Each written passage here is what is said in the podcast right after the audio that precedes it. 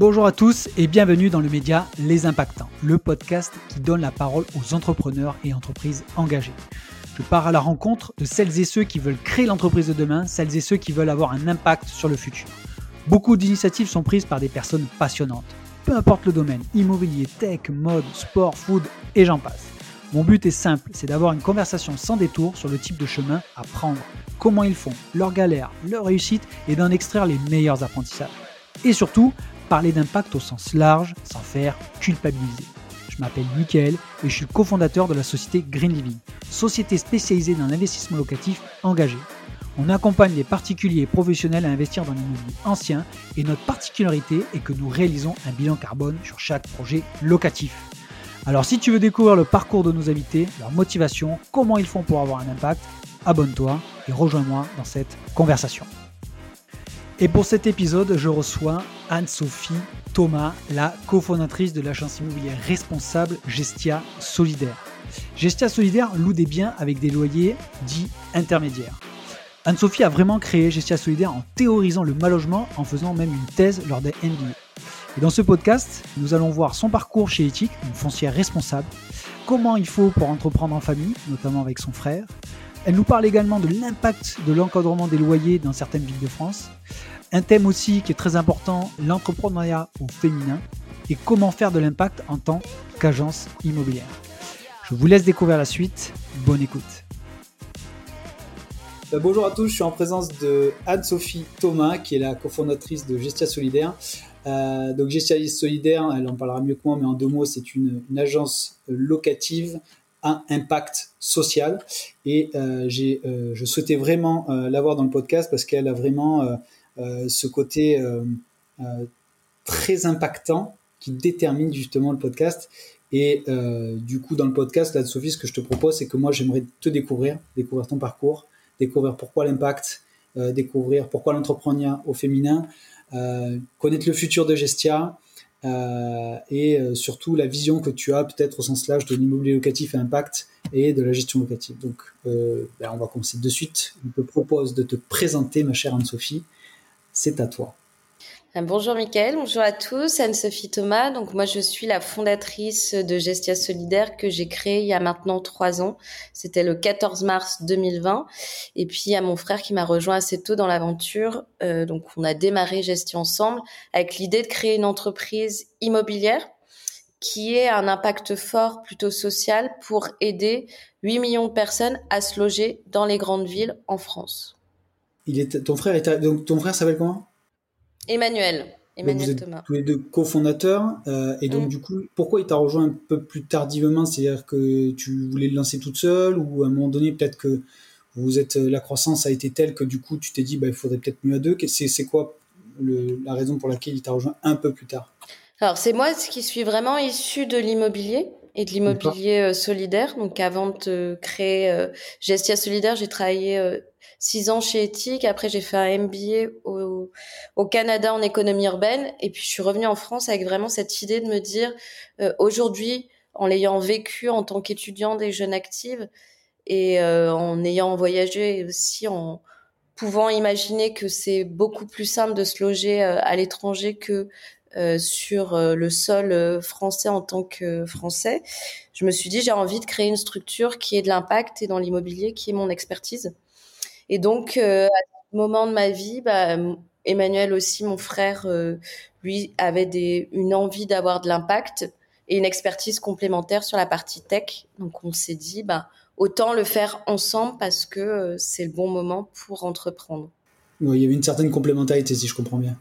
C'est ça, exactement. Lui plutôt tech, moi très immobilier. On s'est dit, ben, on tente ensemble. Et chez TIC, tu faisais quoi exactement pour bien comprendre? C'est, tu avais euh, en relation quoi, locataire, investisseur, propriétaire. C'était quoi un peu le, ton rôle euh, C'était assez large.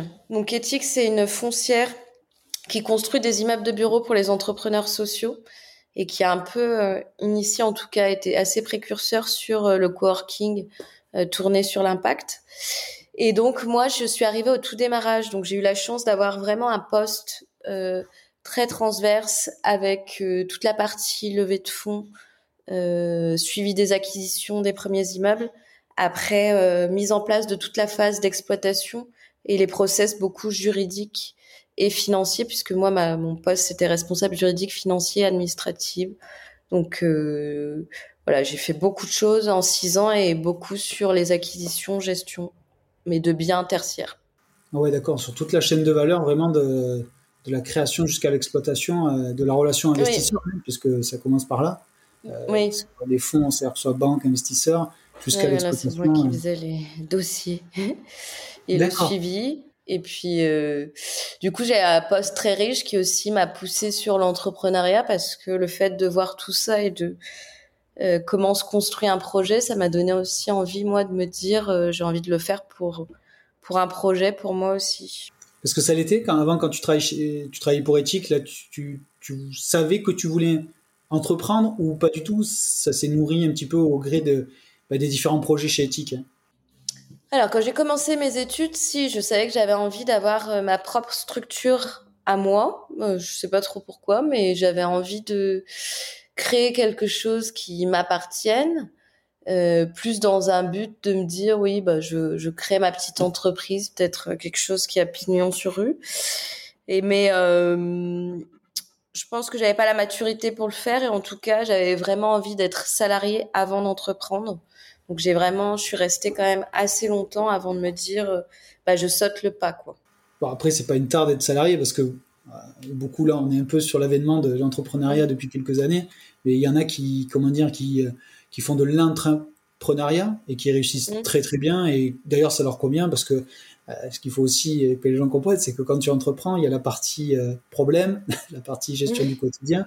Euh, il n'y a pas que les réseaux, il n'y a pas que, il y a pas que tout ça. Il y a aussi eh ben, la gestion du quotidien qui fait que il y a une charge mentale, si on peut l'appeler comme ça, qui est X et il faut, faut, faut, le vouloir et il faut pouvoir être au quotidien, le faire et l'assumer quoi. Donc c'est c'est pas donné à tout le monde et c'est bien que tu le dises parce que moi aussi, je, je pareil, c'est-à-dire, je pense qu'il fallait une certaine maturité pour entreprendre, pour avoir sa, sa propre boutique. Et peu de gens le disent, ou en tout cas le, le mettent en avant, parce que c'est, pas forcément évident, quoi. Euh, parce que du coup, Gestia Solidaire, vous êtes deux, mais est-ce que vous êtes euh, plusieurs? Euh, J'ai cru comprendre qu'il y avait une chargée de com, qu'il y avait des chargés locatives, non? Raconte-moi un petit peu la, la structure en termes de salariés, et puis peut-être le développement, parce que vous êtes sur Lyon aujourd'hui, mais euh, je crois que vous visez euh, France et Navarre et Europe. c'est ça. Alors oui, bah nous on est euh, on a des enfin on est parti de zéro à deux avec Emmanuel en mars 2020 et on essaie de faire bah, grossir l'entreprise. Donc aujourd'hui en trois ans, bah on est 11 en tout et on a ouvert deux territoires. Donc Lyon c'est vraiment le euh, le, bah, le siège social où on a démarré l'activité mmh. pour démontrer la preuve de concept que c'était possible d'amener cette gestion locative avec plus de sens et de pousser des propriétaires bah, à nous confier des biens en contrepartie de louer en, principalement à des étudiants, à des jeunes actifs et des familles monoparentales. Donc on a démarré par ce territoire et on a ouvert ensuite Paris. Donc euh, il y a deux personnes à Paris, un responsable immobilier, un gestionnaire euh, une associée qui nous a rejoint récemment, qui fait la communication et le marketing. Et puis sur Lyon, on a en plus bah, trois gestionnaires, une personne sur la communication marketing, euh, une personne sur le commercial, un assistant commercial et puis euh, Emmanuel qui est avec moi euh, sur Lyon. D'accord. Ah oui, donc en trois ans quand même, vous vous êtes bien développé, surtout genre mars 2020, genre période de Covid, confinement, je pense que ça n'a pas dû, je pense pour beaucoup, pas être simple pour structurer ou même donner le premier élan d'une société. Donc ça, je un chapeau. Et euh, du coup, euh, moi, la question que je me posais, euh, c'est ben, le, le, message, ou en tout cas, comment a été reçu votre concept ben, dans des villes comme, comme Lyon ou Paris, auprès, je sais pas moi, de propriétaires ou auprès d'investisseurs ou Comment ça a été perçu tout ça? Parce que vous arrivez, vous disruptez un petit peu le, marché en disant, bah, écoutez, voilà, nous on fait de, l'investissement ou en tout cas de la gestion euh, locative à impact. Euh, bah, quel a été un peu le, message perçu? Alors, mais moi je pense que dans tous les business, il faut un alignement de certaines choses. Et euh, le fait d'avoir créé en mars 2020, euh, en période Covid, euh, je pense que ça nous a plutôt aidé que desservi parce que il y a eu une prise de conscience que le logement, bah, c'est un droit fondamental, un besoin vital au même titre que se nourrir, enfin travailler, etc. Parce que sans toi, une personne n'est rien. Et même en ayant un, un logement pas très décent, quand elle doit rester confinée à l'intérieur, bah, ça peut être une source euh, très forte d'angoisse et de mal-être, et puis même pour sa santé, quoi. Et donc, il y a eu cette, un peu cette mise en avant en mars 2020 de tous ces profils invisibles, comme je disais au début, d'étudiants, de jeunes actifs qui perdent leur euh, emploi alimentaire, ou encore de familles monoparentales qui se retrouvent entassées peut-être dans 40 mètres carrés euh, à 5. Et donc, je pense qu'il y a eu cette prise de conscience qui a permis, à la fin du Covid, de comme nous, on commençait à faire de la communication et ça nous a donné le temps un peu de réfléchir à comment on allait amener la chose avec un peu ce concept de gestion solidaire, bah, de toucher plus facilement des propriétaires. Donc, euh, moi, nous, c'est un peu comme ça qu'on l'a vécu. Est-ce que tu penses que c'est un problème de grande ville, c'est-à-dire le mal logement ou en tout cas euh, euh, les personnes qui ont, bah, certaines typologies de locataires qui ont du mal à, se loger? Est-ce que c'est réellement grande ville? Est-ce que c'est un cliché ou est-ce qu'on le rencontre en province, dans les milieux ruraux ou C'est quoi ton avis là-dessus? Alors moi c'est vraiment en fait avant de lancer Gestia Solidaire, moi j'ai fait mon MBA en économie urbaine et avec vraiment une une thèse sur l'impact des politiques publiques sur le prix des loyers et avec justement une observation plus macroéconomique euh, des phénomènes de mal logement et des lois qu'on peut mettre en place pour essayer de les atténuer. Et euh, en France, il y a une dent creuse et euh, où on va avoir moins de demandes par rapport à l'offre disponible et une concentration un peu de la population dans les grandes métropoles qui est logique et liée aussi aux aspects économiques, toutes les externalités qui sont bah c'est dans les grandes villes qu'il y a l'emploi. Donc ça on va avoir des flux bah, migratoires mais aussi bah, des niveaux euh, ruraux pour aller dans les grandes villes. Donc on a cette concentration très forte et donc le phénomène de mal logement, il s'explique beaucoup plus dans les grandes villes parce que on a beaucoup plus de demandes, ce qui crée une augmentation des prix des loyers et donc une problématique accrue du mal logement parce que pas de logement, des loyers qui explosent et euh, pas de solution alternative pour ces personnes euh, qui sont un petit peu dans l'entre-deux. Donc oui, c'est des phénomènes très centrés sur les grandes métropoles, mais il peut y en avoir aussi en ruralité, quoi. Parce que là, je rebondis, là, tu as fait donc ta thèse sur l'impact euh, quoi des prix des loyers. C'est-à-dire, euh, c'est quoi le, ta thèse que tu as fait exactement?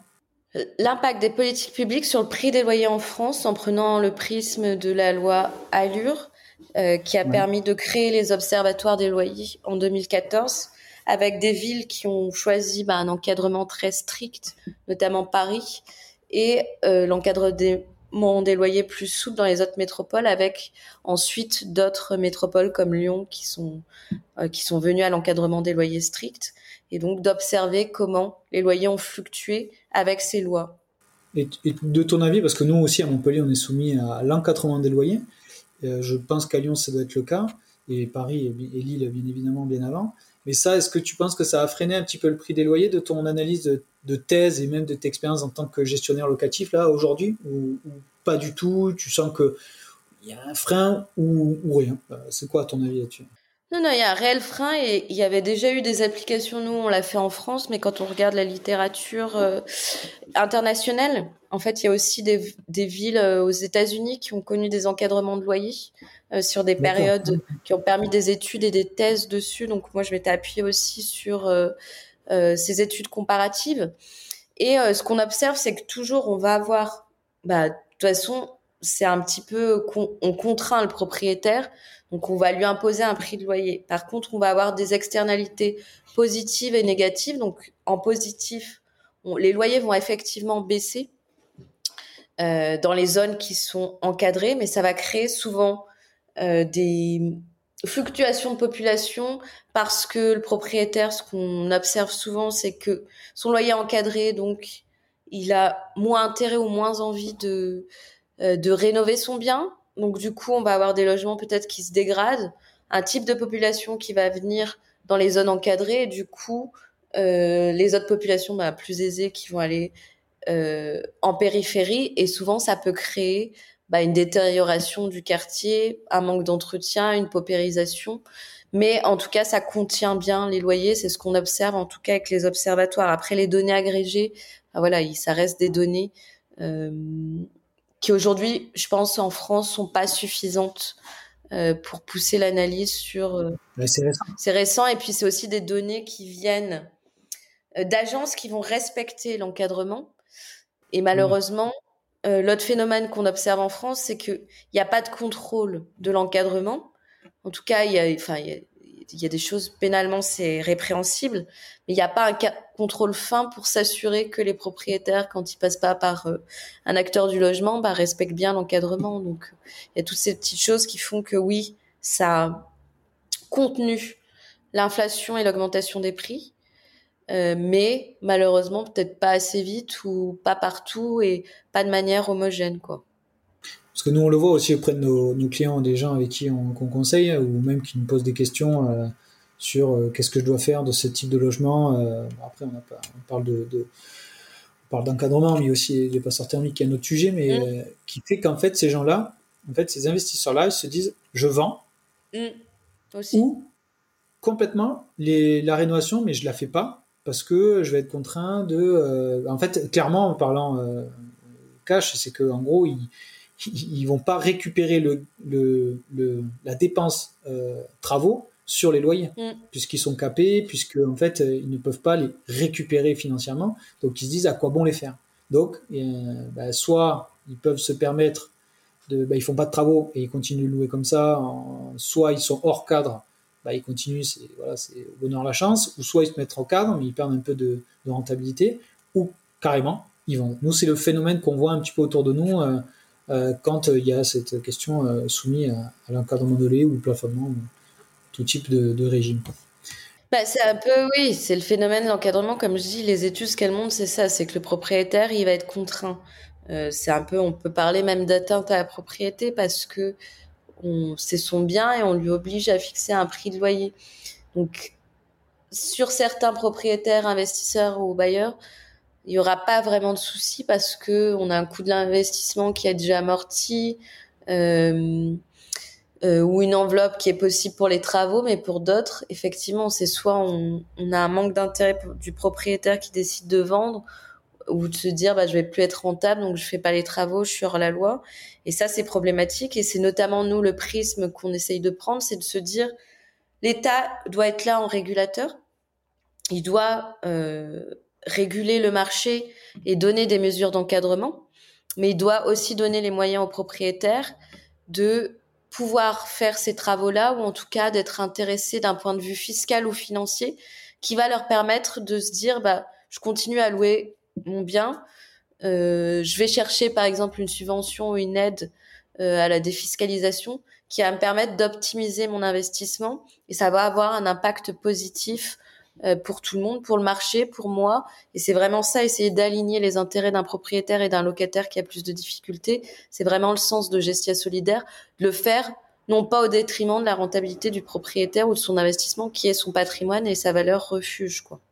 Bah ouais, parce que c'est quoi tes typologies de clients, toi, aujourd'hui? Là, je suis, je sais pas, moi, je suis, je suis propriétaire ou investisseur. Euh, euh, je viens te voir, euh, c'est qu'est-ce que tu proposes comme prestation pour, je sais pas, de moins un cas concret là qui récent d'une personne côté propriétaire investisseur qui est venu te voir avec une problématique pour qu'on puisse un peu projeter les, gens qui vont écouter le podcast et qui se disent ok je suis dans telle telle situation à quel moment je peux faire appel à Gestia Solidaire en tant qu'investisseur ou propriétaire? Alors nous on a deux cas, donc je peux parler d'un cas qui est qu'on appelle nous les propriétaires dans l'ancien, donc qui ont déjà un bien acquis. par exemple là j'avais une propriétaire qui avait sa résidence principale à Lyon et donc qui déménageait et avait besoin de la transformer en investissement locatif, mais dessus elle a toujours un emprunt et elle a envie en même temps comme c'est un studio de se dire bah il vient d'être tout rénové, elle y habitait qu'un an, elle l'a tout meublé de se dire bah, j'ai envie de le louer de manière plus solidaire que c'est euh, par exemple un étudiant ou un jeune actif euh, sur sa période d'études ou de formation. Et euh, donc elle est venue nous voir et nous avec Gestia Solidaire, ce qu'on a fait, c'est qu'on a regardé justement bah, l'encadrement des loyers, son équipement, le type de personnes qu'on pouvait placer. On a essayé de trouver un loyer qui reste acceptable pour elle dans la légalité et qui optimise sa fiscalité. Donc par exemple là on est passé en location meublée euh, parce que nous on fait aussi de la location meublée euh, pour optimiser sa fiscalité euh, au réel et qu'elle amortisse la valeur de son bien, qu'elle en même temps un loyer qui couvre une grosse partie de son emprunt et nos frais de gestion. Et derrière nous ce qu'on met en place c'est une garantie d'État qui est la garantie visale. On avance l'argent dès le premier impayé et euh, en cas de dégradation, ce qui va permettre au propriétaire d'avoir toujours son loyer et nous de loger. Ben là, dans ce logement, typiquement, ce sera un étudiant ou un jeune actif. D'accord, ouais, euh, c'est hyper intéressant parce que en fait, ce qu'il y a, c'est que euh, parce que cette personne, déjà, faut en fait, ce que je trouve dans ton concept, qui est comme tout nouveau concept, c'est de se faire connaître. donc cette personne, elle vous a identifié, elle est venue vous voir, mm. donc elle a quand même parce qu'en fait, ce qui, les propriétaires, souvent, ont un droit de regard, ou en tout cas veulent regarder le type de locataire. Est-ce que vous, vous le permettez? Oui. Euh, ouais, voilà, il n'y a pas de problème là-dessus. Vous vous dites pas, non, on s'occupe euh, de tout, euh, on vous met ce qu'il faut. voilà, quand même, vous les... C'est quoi un peu le process pour les, les propriétaires qui viennent vous voir pour les locataires bah nous, on va être sur un mandat de gestion classique comme une agence, donc avec vraiment une présentation de profil aux propriétaires. Par contre, ce qu'on va leur dire, c'est c'est de changer un peu leur paradigme dans le choix du locataire en leur disant toutes les personnes qu'on va vous présenter sont solvables. Nous, on va les classer par ordre d'urgence parce que notamment euh, si on va avoir un jeune bah, qui malheureusement euh, a plus du tout de logement ou doit partir euh, dans les 24 heures de son logement actuel, bah, nous faut qu'on puisse lui mettre à disposition assez vite un bien qu'on récupérait en gestion. Donc, par exemple, ce type de locataire sera prioritaire et nous, on va défendre son dossier auprès du propriétaire, mais libre au propriétaire de choisir. Par contre, il pourra pas nous dire je ne prends pas euh, un dossier parce qu'il n'est pas solvable. Non, tous nos locataires sont solvables puisqu'ils ont tous une garantie d'État et on va juste les trier et on va essayer d'avoir des critères objectifs qui vont permettre au propriétaire ben, de favoriser un dossier qui aurait été pas pris dans une agence classique. Donc un dossier sans garant physique, euh, sans CDI et qui gagne pas trois fois le montant du loyer. D'accord.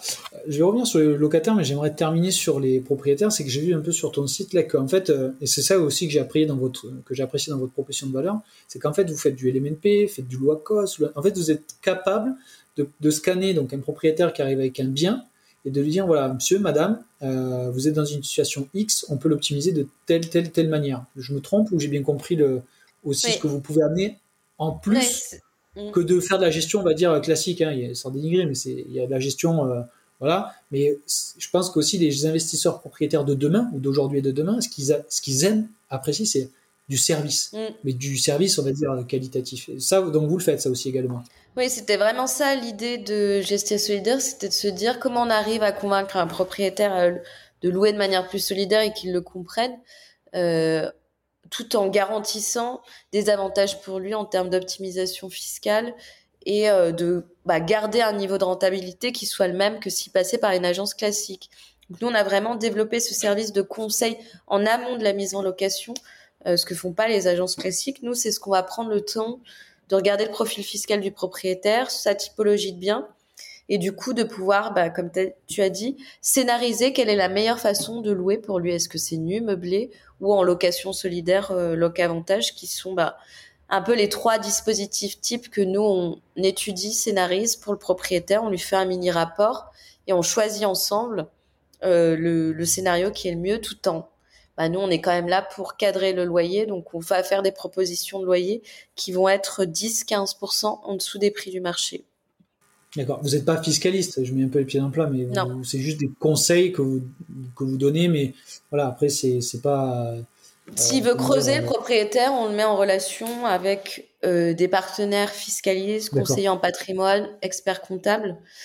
Et nous, on s'arrête vraiment à donner les, les scénarios possibles de mise en location avec les lois fiscales applicables. Après, on rentre pas, nous, on fait des projections euh, sur une durée d'investissement type de 10-15 ans. Mais euh, après, on s'arrête là si le propriétaire veut aller plus loin parce que chacun a son expertise et que nous, après, notre métier, c'est quand même la gestion et d'amener le locataire. Donc, on fait le pré-travail de balayer, donner l'information et ensuite la mise en location courante, chercher le locataire et gérer. Parce qu'aujourd'hui, vous avez combien de lots chez Gestia, tout confondu, Paris, Paris-Lyon c'est, Aujourd'hui, on a 200 lots entre Lyon et Paris. Et le but, ah, c'est d'arriver à 500 en fin d'année 2023. Et alors, ça, ça, ça s'annonce comment?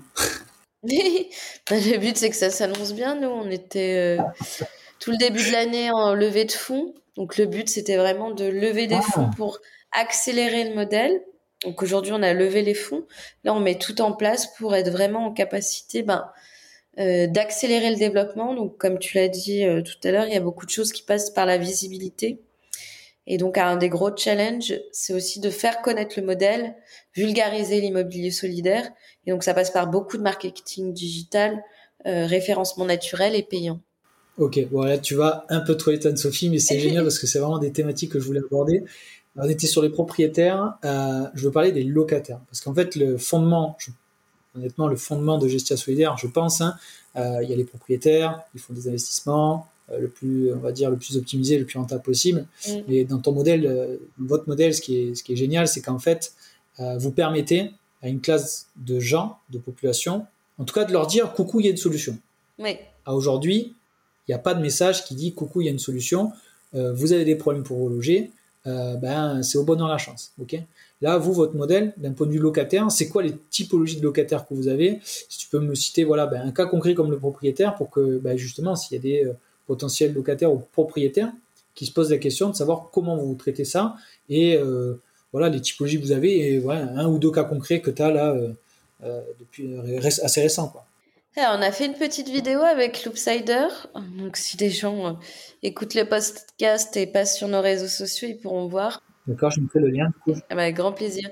Et donc, nous, on a fait le choix avec Gestia Solidaire bah, de cibler 8 millions de locataires, comme je l'ai dit tout à l'heure, qui sont invisibles un peu dans l'entre-deux euh, du logement, donc euh, pas assez riches pour se loger sur le parc classique parce qu'ils vont manquer de garantie, ils vont pas avoir de garant physique, pas forcément de CDI et des revenus inférieurs à trois fois le montant du loyer. Donc, généralement, les trois garanties USEL qu'on demande dans une agence ou en tant que propriétaire bailleur en direct.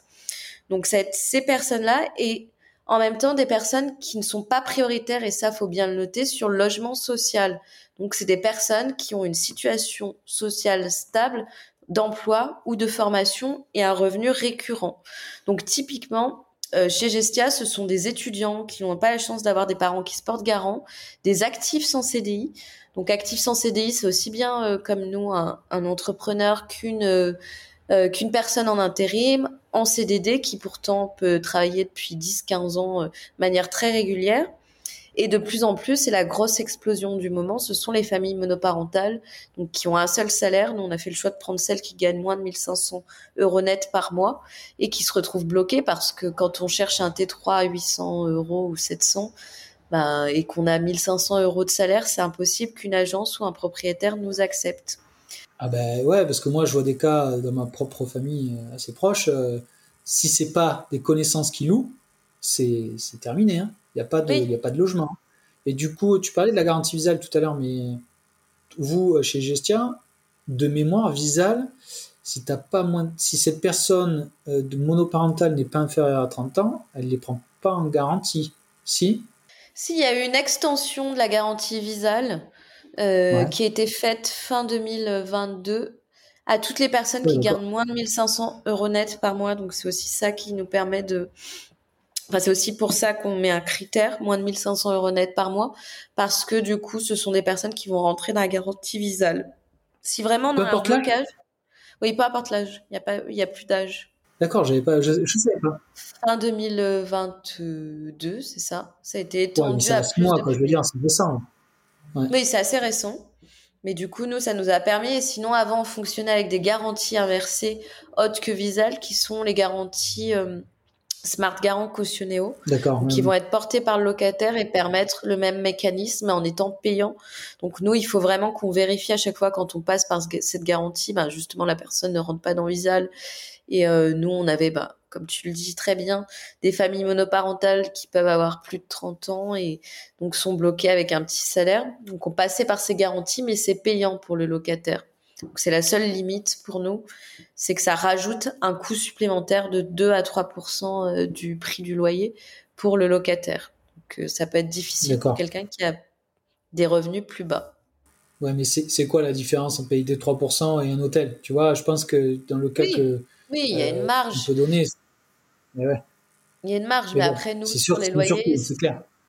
Si ça rajoute 20-30 euros par mois, ben, il y a pour des familles, c'est trop et c'est pas acceptable. Donc, dès lors que nous, on peut prendre la visa, on la prend. Et c'est un système gratuit, aussi bien pour le propriétaire que le locataire. Et sinon, on passe par une garantie inversée. D'accord, parce que c'est vrai qu'on avait échangé sur un post LinkedIn sur la garantie visale, et je trouve qu'en fait, elle est, elle est très méconnue. Et mm. vous, vous l'utilisez beaucoup, non? Si je comprends bien, en fait, dans votre fonctionnement, en fait, ouais, tu, tu dis. Que... 90% des cas, oui. Ouais, bah oui, oui. Hein, mais en plus, si tu me parles des extensions là, que je, je, ne, connais, je ne savais pas, là, que tout ça, c'est sûr que ça élargit euh, grandement, en fait, le, panel de, de, personnes qui sont éligibles. C'est énorme, en fait. Hein. Je ne oui. savais pas. Mais en tout cas, c'est énorme. C'est même impressionnant, quoi. Je, nous, on l'utilise aussi, mais euh, beaucoup de gens, quand on leur dit oui, euh, on, peut prendre effectivement la garantie visale, euh, honnêtement, systématiquement, on nous dit oh, mais les autres agences ne le prennent pas. Oui. Systématiquement. Bah, nous, en fait, c'est ça, c'est que le problème de la garantie visale, c'est que le locataire va arriver dans une agence avec cette garantie-là qui est bah, clairement en d'état, donc c'est un dossier que les agents vont pas vouloir prendre parce qu'ils vont penser que c'est plus fragile et surtout parce qu'ils distribuent aussi leur garantie loyer impayé à charge du propriétaire. Et les cas d'exclusion, c'est justement bah, pas de CDI et des revenus inférieurs à trois fois le montant du loyer. Donc ça crée cette euh, exclusion un peu naturelle sur le marché parce qu'une agence classique euh, a son système de garantie inversée euh, vendu au propriétaire et surtout une personne qui rentre dans Visal n'est pas une personne qu'une agence voudrait prendre parce que les critères de Visal, c'est un taux de d'effort de, enfin, d'endettement, si on peut dire, de 50%, alors que le critère classique, c'est plutôt 30, trois fois le montant du loyer, alors que Visal, c'est deux fois le montant du loyer. Donc voilà, c'est, jusqu'à aujourd'hui, il y a une réalité qui est que la Visal, il faut qu'elle ait un système de distribution qui soit porté par des acteurs qu'il accepte soit en complémentarité ce qu'ils font déjà donc les agences classiques comme peut-être vous le faites euh, comme euh, vous le faites euh, ou sinon bah, des d'autres types d'agences comme par exemple Gestia Solidaire quoi.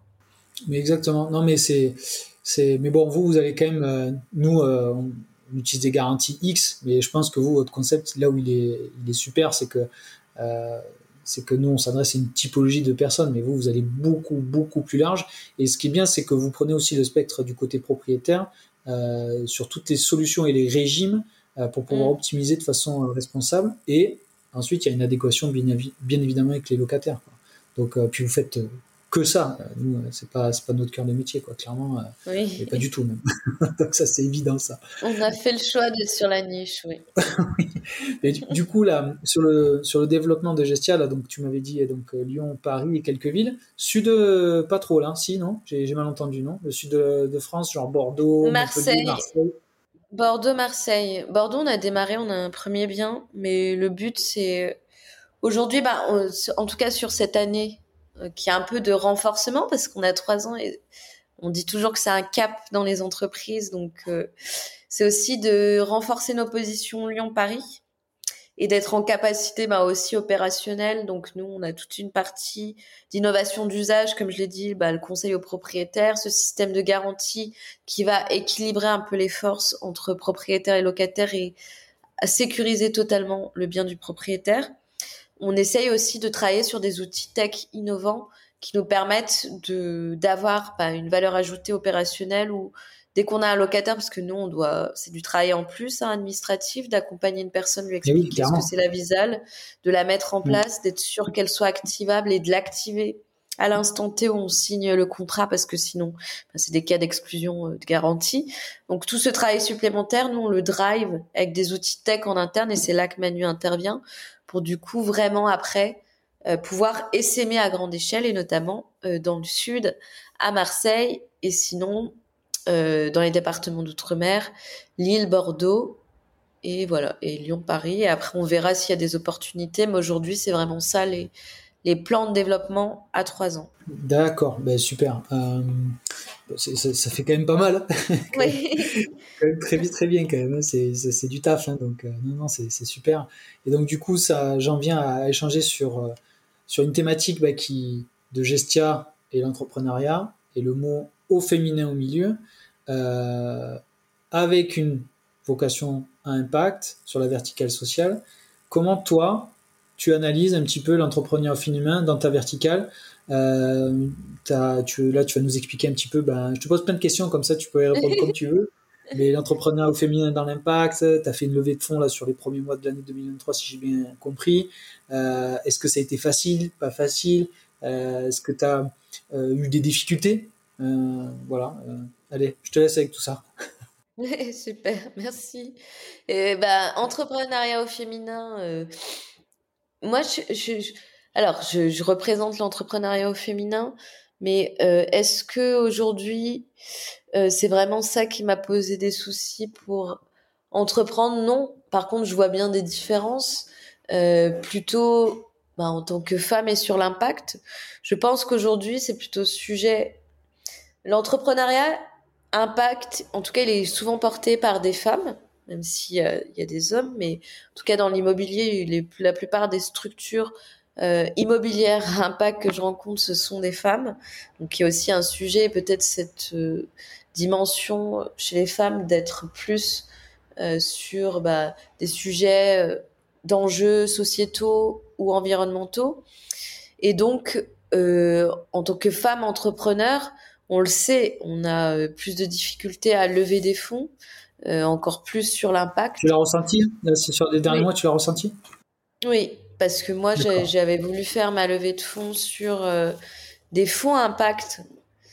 Mais malheureusement, l'innovation d'usage, elle est reconnue hein, aujourd'hui par des, des, structures comme BPI qui vont faire des prêts d'honneur, l'ADI, il y a plein RDI, enfin voilà, plein de structures qui vont faire des prêts d'amorçage ou d'honneur, mais quand on veut lever des fonds vraiment pour faire un seed ou un pré-seed, donc sur des montants un petit peu euh, supérieurs à du prêt d'honneur plutôt euh, de 200 à 500 000 euros, là on se rend compte que c'est très difficile de lever euh, sur des fonds d'investissement. Est-ce que tu communiques sur les chiffres ou pas, Sophie tu, quoi, Si tu veux pas en parler, il n'y a pas de problème, mais vous avez fait une, levée de X ou euh, c'est un seed, c'est quoi du, BA, Business Angel ou? Nous, on a fait du BA euh, en BSAR mm. et on annoncera là bientôt. Euh, on est sur une levée à 650 000, une partie en equity et une partie en non dilutif. Donc, on n'a pas levé avec des fonds, principalement parce que on n'est pas assez tech, que les niveaux de rendement, bah, dans une entreprise d'économie sociale et solidaire, ils sont pas ceux d'une boîte classique parce qu'il y a beaucoup d'humains. Euh, il n'y a pas que de la tech. Euh, la tech est plutôt un levier pour avoir encore plus d'impact social ou environnemental. Et donc, du coup, bah, il y a une incompréhension même pour des fonds impact de se dire euh, on peut pas financer une boîte qui va être bah, pas une enfin nous on se voit pas comme une licorne on est plutôt là pour développer une structure une entreprise impact forte qui soit en capacité de mapper tout le territoire mais euh, qui, qui reste sur une lucrativité limitée. Et euh, bah, sa dominante, c'est pas euh, c'est pas la tech. Donc voilà, c'est ça qui était compliqué, plus que l'entrepreneuriat au féminin, parce que je pense que on a un peu la chance aussi d'être des femmes entrepreneurs et donc comme on est un peu moins nombreuses, de pouvoir être plus médiatisées, surtout si on est sur des sujets d'expertise comme moi l'immobilier qui sont plutôt des secteurs masculins, même si là on voit qu'il y a des belles figures euh, féminines qui sont en train d'émerger, bah de, de pouvoir être quand même assez médiatisé ou en tout cas de de réussir à susciter l'intérêt. Donc pour ça, c'est plutôt un avantage. Tu as eu une couverture presse quand même assez impressionnante quand même. Je quand j'ai fait mes devoirs, je me suis dit c'est incroyable. Je dis mais c'est dingue, non mais c'est super.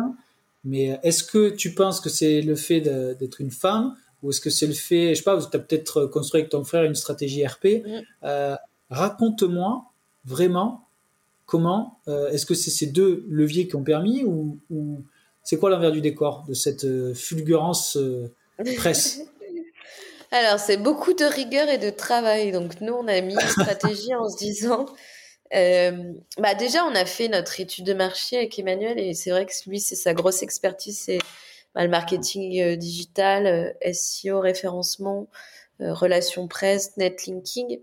Et quand on a commencé à à se dire faut qu'on se fasse référencer Gestia Solidaire, c'était de travailler sur la personnification de l'entreprise avec justement bah, moi qui incarnais le projet parce que euh, ça venait vraiment de moi et aussi c'est tout mon parcours qui euh, a créé Gestia Solidaire tel qu'il est aujourd'hui.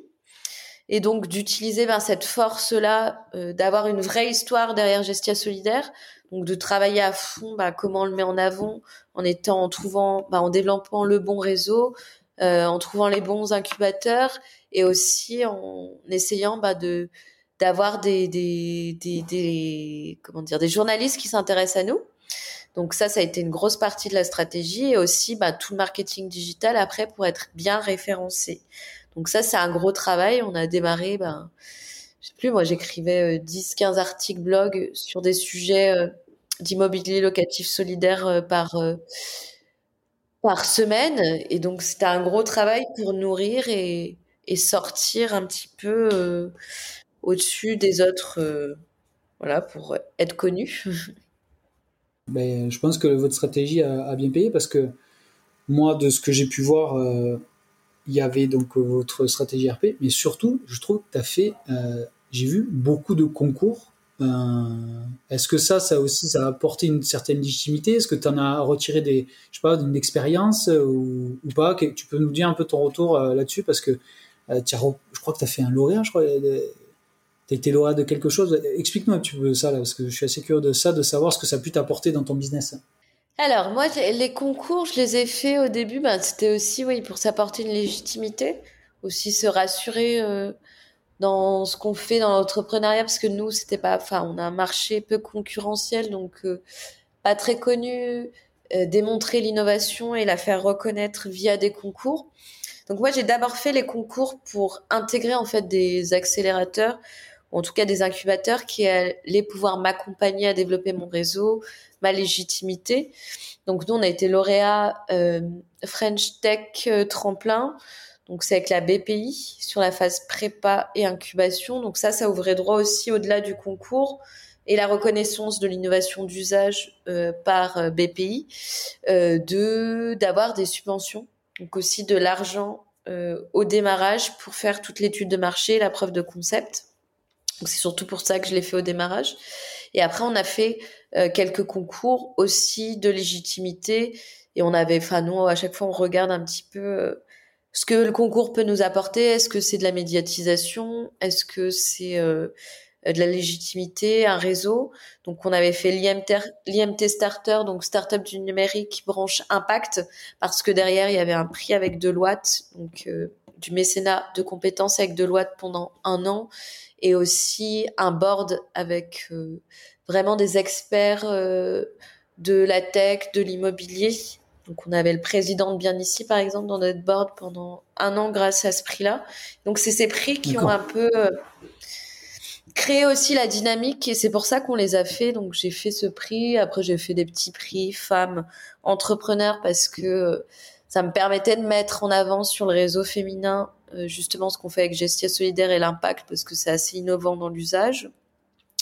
Et voilà, je crois qu'on en a gagné un il n'y a pas longtemps mais je me souviens plus. Ah oui, c'est femme, euh, un trophée aussi femme entrepreneuriat féminin avec un réseau qui nous a accompagnés, qui est le réseau Les Premières. Donc voilà, c'est surtout pour ça qu'on a fait, en tout cas j'ai fait moi les concours. D'accord, ok. Bah écoute, euh, Anne-Sophie, on arrive euh, pratiquement au terme de l'enregistrement.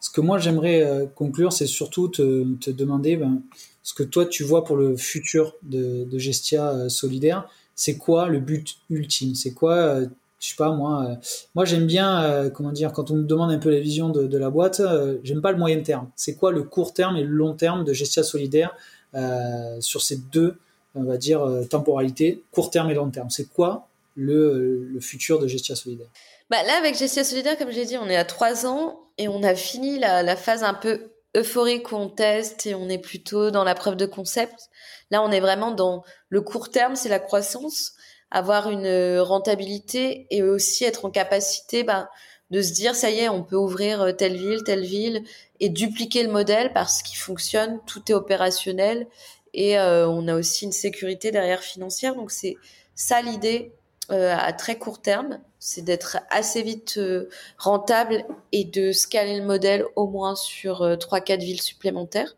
Donc d'ici la fin de l'année, début 2024. Et à long terme, l'ambition, et c'est aussi pour ça qu'on a créé, en fait, euh, Gestia Solidaire n'existera plus si euh, le mal logement euh, disparaît, et ça, c'est pas près d'arriver. Malheureusement, euh, on vit vraiment une crise sociale très forte, et le logement, c'est bah, un des piliers fondateurs pour beaucoup de choses, donc il se dégrade, et donc ça va continuer à se dégrader.